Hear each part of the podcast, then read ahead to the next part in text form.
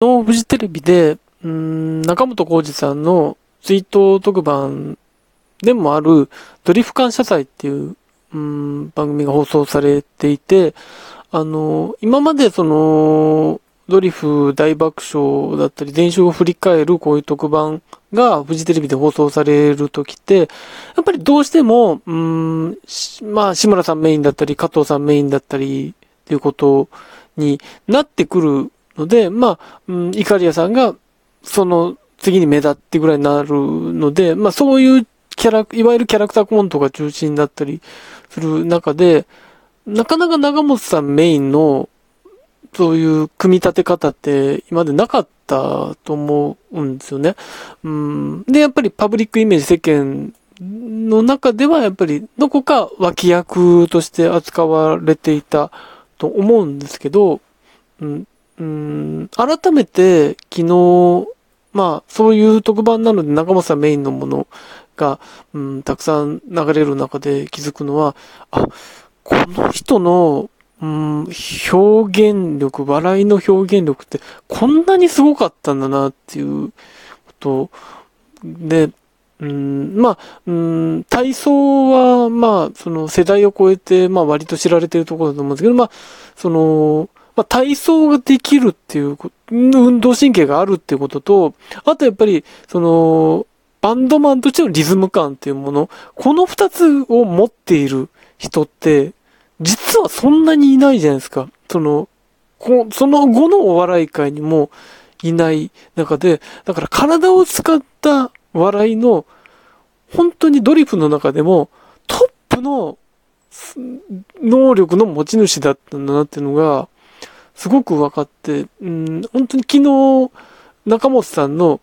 中本さん一人しか出てないコントが何本か流れたんですけど、それって完全にサイレントだったんですよね。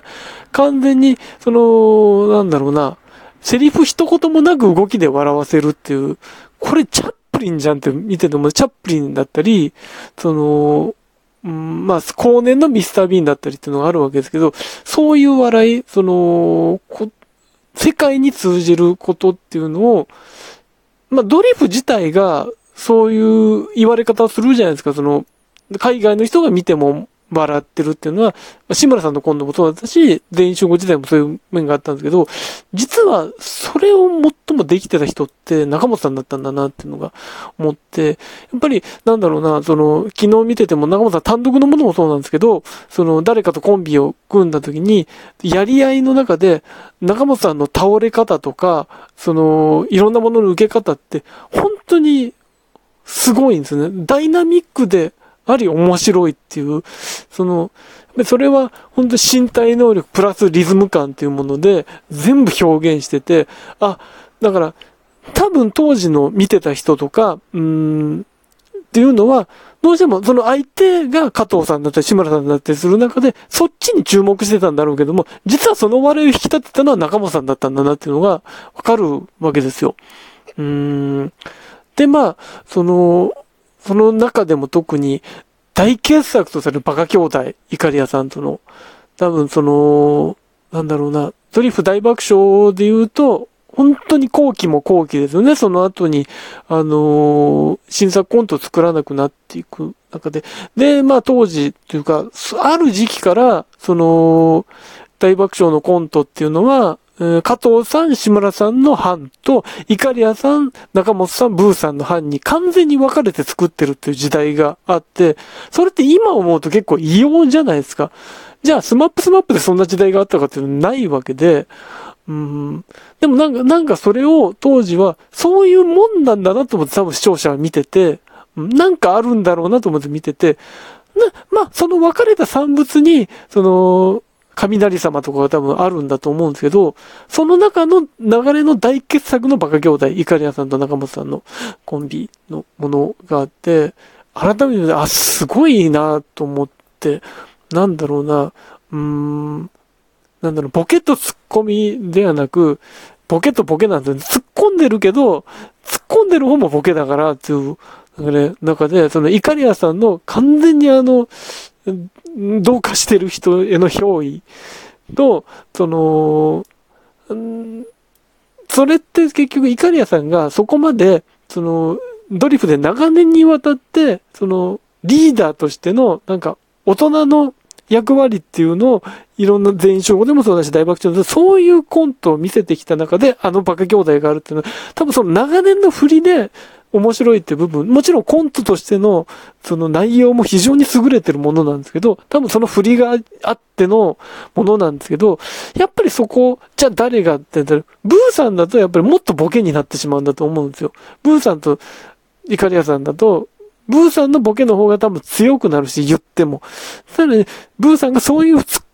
そのボケでありツッコミであるというポジションを多分やる人じゃないんで、ブーさん一人の中でも、なんか一円玉探す、俺の一円っていうなんか名作があるんだけど、うん、ブーさん、どちらかというとそういう人で、いわゆる掛け合いで笑いを取る人ではそんなにないと思うんですね。そうなってくると、あの当時の、うん、作り方で、まあ、中本さんってなるんですけど、じゃあ、仮に加藤さん、志村さんが出られる状況で、それ、相方となれる状況だった場合にも、やっぱりイカリアさんの、あの、兄を生かせる人にはなんだけど、それは加藤さんと志村さん、またそれはそれで、それぞれのキャラクターが一本立ってしまうから、なかなか難しい。だから加藤さんと隣に志村さんしか、ドリフの中では役割を担えないし、そういうもの、キャラの強めのものをやる場合はってなってくるんですけど、でもそこに中本さんっていうことですんなり行くんですよね。絶妙な絶妙な、どっちもバカなんですけど、ちょっとマイルドなバカみたいな中本さんの、なんかそれで改めて、あ、これも中本さんの、やっぱり、ちゃんと発揮されてるんだなって思ったりとか、やっぱり当時はどちらかというとイカリアさんのその強烈なものにスポットが当たってたと思うんですけど、やっぱりそうなるっていう。うん。で、まあ昨日、もう中本さんとゆきさおりさんのコントとか、長間さんと志村さんのコントとか、長間さんと、まあ、イカリアさんの他のコントとかもあったんですけど、やっぱりそれを見て気づくのは、なんだろう、うん、ドリフってどっちかっていうと、やっぱりイカリアさんが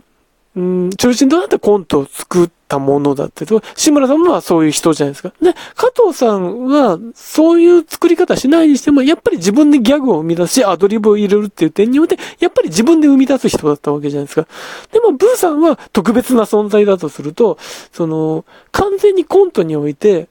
うん、台本を最大限に活かすっていう、役に徹するっていうメンバーって、実は中本さんしかいなかったんじゃないかと思うんですよ。実は。ってなってきた場合に、特に初期の大爆笑のコントをそう思ってみると、その、自分が書いたものを、ちゃんと活かしてくれる。そこにアドリブを載せるとかじゃなくて、書いたものを面白くしてくれるっていうことにおいて、ドリフの中で、もしかしたら一番信頼を得てたのは中本さんなんじゃないかと思うんですよ。なんだろうな。それはなんかすごく見て感じたし、やっぱりアクターに徹してくれることによる、なんか、あの、面白さっていうことがあって、だから、いろんなスタイルのコント実はできた人なんじゃないかなって思ったりとか、仮に、なんだろうな、そういう機会があったとして、後年、うん、後輩と組んでコントをやって、例えば後輩のコント番組でゲスト出演とかってなった場合に、そういうのって多分、どちらかというと、まあダウンタウンさんの番組志村さん出たりとか加藤さん出たりとかっていうこと、機会が多かったのでそうなってたんですけど、実は、そういう組み方をして、生きたのは中本さんだったんじゃないかなって思うんですよ。多分、なんかそういうキャスティングで多分記憶にないんでなかったんだろうなって思うんですけど、本当に下の下の若手のと組んでも多分うまくやれた人なんだろうなって思っていて、うーん、だから、なんだろうな、その、昨日最後に流れた、あの、ももクロの皆さんとモリフの時間においても、多分、なんだろう、最後の武道館での、うん、のもやっぱり中本さんがそこにうまく調和してたんだろうなと思うし、うん、本当はだからその本を活かせるっていうことを考えると、中本さん主演で、なんか、うん、コメディの映画だったり、ドラマだったりっていうものがあったら、もっとすごい人になってたんじゃないかって。うん、当時はそういう評価の仕方が多分あくまでドリフの脇の人って多分イメージだったと思うんですけど、まあ今例えばああいう一見すると地味な人の実はコントの実力すごいんだぞっていっぱいいるじゃないですか、そういう人たち。がいて、そういう人たちがちゃんと評価される時代に今はなってるけど、昔はどっちかってそういう個性派、個性ので笑いを取る、ギャグで分かりやすく笑いを取るっていう人の方が、やっぱり分かりやすくテレビスターとして見られたので、なんか多分、時代の違いもあるんですけど、仮に今、中本さんがそういう、うん、あのぐらいの年代でいたとしたら、実はすごいのは中本浩二みたいな特集が雑誌で組まれたりとか、うん、アメトーク的なところで中本浩二すごいぞ芸人みたいなことになったりする存在だったんだろうなって思うと、なんか、うん、まあ亡くなってから、うん、あら、それをなんか気づくのはすごい惜しいなって思う。中本さん多分そういうことをもう言わなかった人なんだろうなとも思うし、本当に自分は脇に徹してたんだろうなって思うんですけど、実は、うん、ま、紛れもなくトップコメディアンだったんだなっていうことを